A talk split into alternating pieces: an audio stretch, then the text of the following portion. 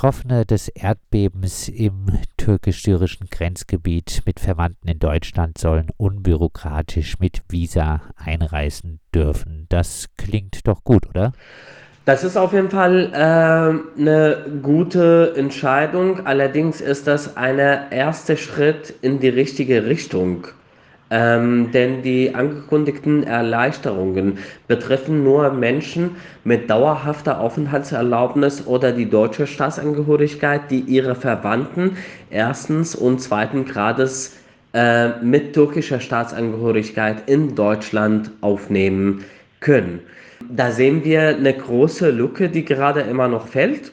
Und zwar Geflüchtete aus Drittstaaten, die sich in, in dem äh, Katastrophengebiet in der Türkei gerade befinden, Menschen aus Syrien, aus dem Iran, aus Afghanistan, die davon auch gleichermaßen betroffen äh, sind, die von dieser Erleichterungen erstmal nicht profitieren. Auf der anderen Seite Menschen, die sich immer noch in Nordsyrien äh, befinden, die auch gleichermaßen ähm, davon betroffen, sogar noch mehr, weil in Nordsyrien gar keine Infrastrukturen ähm, gerade gibt. Wir sprechen dort über Gebiete, die seit über zwölf Jahren tagtäglich bombardiert wurden, wo keine medizinische Versorgung, keine Infrastrukturen gibt. Die meisten Menschen lebten vor dem Erdbeben ähm, in Zelten in Nordsyrien, in geflüchteten Lagern vor Ort, ähm, die auch gerade ähm, von, von diesen Maßnahmen nicht profitieren. Der Personenkreis äh, derjenigen, die ihre Verwandten hierher holen äh, können, äh, ist also von vornherein äh, begrenzt. Ähm, Sie haben es angesprochen, ähm, die äh, Visavergabe äh, ist äh, daran gebunden, dass hier dann Verwandte ersten oder zweiten Grades leben und ähm, es äh, braucht wohl auch eine Bürgschaft von diesen äh, Verwandten. Ähm, was bedeutet das?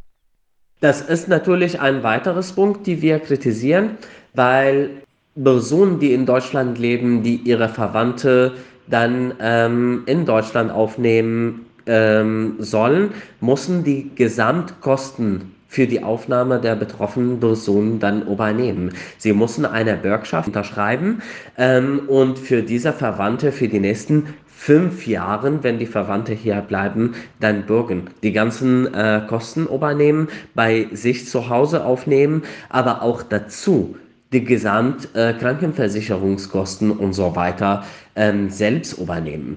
Da wissen wir, dass Betroffene aus dem äh, Erdbebengebiet dringend medizinische Unterstützung brauchen. Da würden große Kosten auf betroffene Personen in Deutschland hier ähm, entstehen. Ähm, da fordern wir auf jeden Fall das Bundesinnenministerium, diese Kosten von vornherein zu übernehmen. Da haben wir ein Beispiel und zwar die, äh, die Aufnahme von Verwandte erstens und zweiten Grad, äh, Grades durch die Landesaufnahmeprogramme äh, für SucherInnen und IrakerInnen, wie zum Beispiel hier in Berlin. Zwar eine begrenzte Aufnahme, die Kosten, die Menschen nachweisen können äh, oder sollen, sind sehr hoch, aber trotzdem ähm, übernimmt das Land Berlin die äh, medizinische äh, Versorgung bzw. Ähm, gesundheitliche ähm, äh, Versicherung. Die zweite Ebene sind die Kosten oder die, die Einkommennachweise, die die Menschen dann in diesem Fall mitbringen müssen, um ihre Verwandte aufzunehmen. Die sind sehr hohe Kosten. Ich kann ich es mir vorstellen, dass der Personenkreis, der sowieso eingeschränkt ist, nochmal dann ähm, viel kleinerer wird, weil da müssen höhere Summen an Gelder dann nachgewiesen werden, damit die Menschen überhaupt aufgenommen werden können.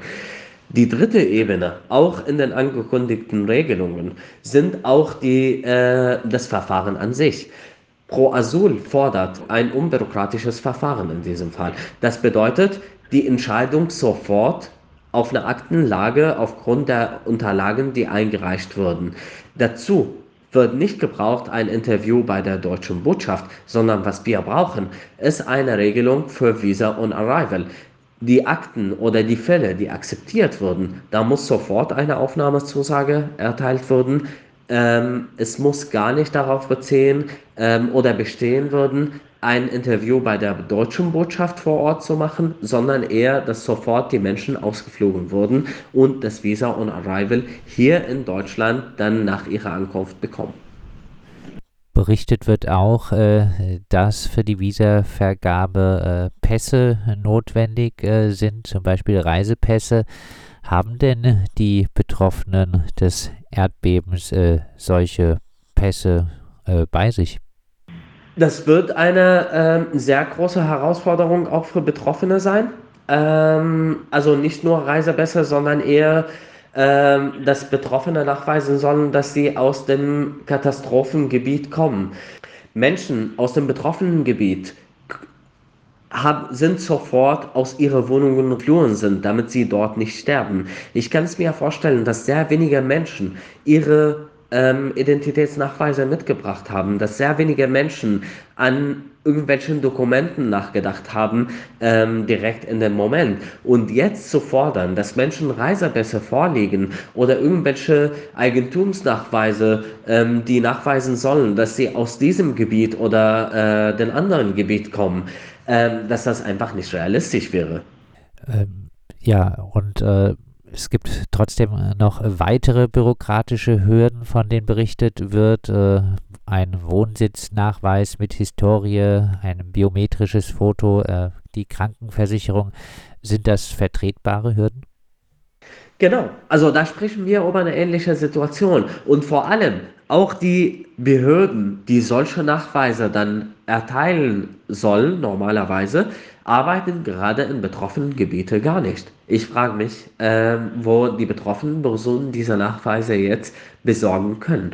Äh, da sehen wir, dass wir nur einen ersten Schritt geleistet haben und dass immer noch diese Forderungen eine Entwicklung brauchen. Wir haben vom Pro Asyl ein Maßnahmenpapier an die Bundesregierung geschickt, beziehungsweise an Frau Faeser und Frau Baerbock geschickt, in dem wir fordern, erstmal gleiche Behandlung für alle betroffenen Menschen aus allen betroffenen Gebieten von dem Erdbeben. Wir dürfen unsere Solidarität nicht selektiv äh, machen, sondern eher Menschen, die von der gleichen Katastrophe betroffen sind, müssen von Deutschland gleichermaßen behandelt werden.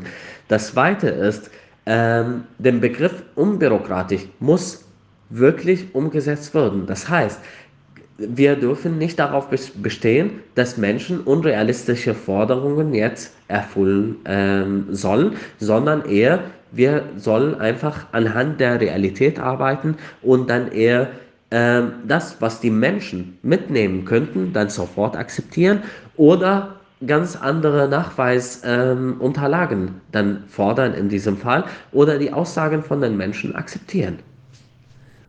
Und, Sie haben es angedeutet, für die äh, Menschen aus Syrien, äh, da ist wahrscheinlich alles noch einmal, äh, noch einmal deutlich äh, schwieriger an äh, Visa jetzt äh, zu bekommen. Ja, ich führe Gespräche tatsächlich äh, mit Betroffenen aus Syrien oder ihre Verwandte hier in Deutschland, die sagen, wir wären bereit, alle Nachweise ähm, einfach einzureichen. Wir wären bereit, auch die ganzen Kosten für unsere Verwandten komplett zu übernehmen. Diese Möglichkeit besteht aber für Syrerinnen nicht. Ich habe einen Fall gestern bekommen von einer Person, die seit 2015 hier in Deutschland lebt. Äh, diese Frau hat ihre, also ein Teil ihrer Familie in der Türkei immer noch. Dieser Familienteil lebt auf der Straße seit über zehn Tagen. Die Frau wäre bereit, von ihrer Arbeit die ganzen Kosten zu übernehmen, aber sie hat keine rechtliche Möglichkeit. Allerdings, da sprechen wir über einen Bruder, minderjährige Kinder und eine ältere Mutter, die chronisch erkrankt ist. Und da sehen wir, das sind einfach auch Menschen, die von, dem, von der Katastrophe betroffen wurden. Wir dürfen diese Menschen nicht ausschließen. Jetzt äh, gibt es äh, sogar Berichte, dass äh, auch in den letzten Tagen nach Deutschland geflohene Kurdinnen äh, äh, in Abschiebehaft genommen wurden. Äh, teilweise kämen sie sogar aus dem Erdbebengebiet. das berichtet zum Beispiel Kerem Schamberger von Medico International. Äh, wie bewerten Sie solche Berichte? Es ist inakzeptabel, auf die eine Seite zu sehen, dass ein Gebiet von einer Naturkatastro Naturkatastrophe getroffen wurde und auf der anderen Seite Menschen, die aus diesem Gebiet kommen, in Abschiebehaft zu stecken. Eine der Forderungen, die wir auch dringend an die Bundesregierung haben, ein sofortiger Abschiebestopp von Menschen, die aus dem Katastrophengebiet kommen. Ist, das dürfen wir nicht hinnehmen. Dann äh, abschließend nochmal äh, ein bisschen zusammengefasst, äh, wie bewerten Sie allgemein das Verhalten der deutschen Bundesregierung angesichts äh, der tragischen Lage in den Erdbebengebieten? Wir begrüßen den ersten Schritt, die die Bundesregierung gemacht hat. Wir sehen das aber nur als ein erster Schritt in die richtige Richtung. Es müssen noch viele weitere notwendige Schritte gemacht werden ähm, und fordern, dass das schnellstmöglich umgesetzt wird.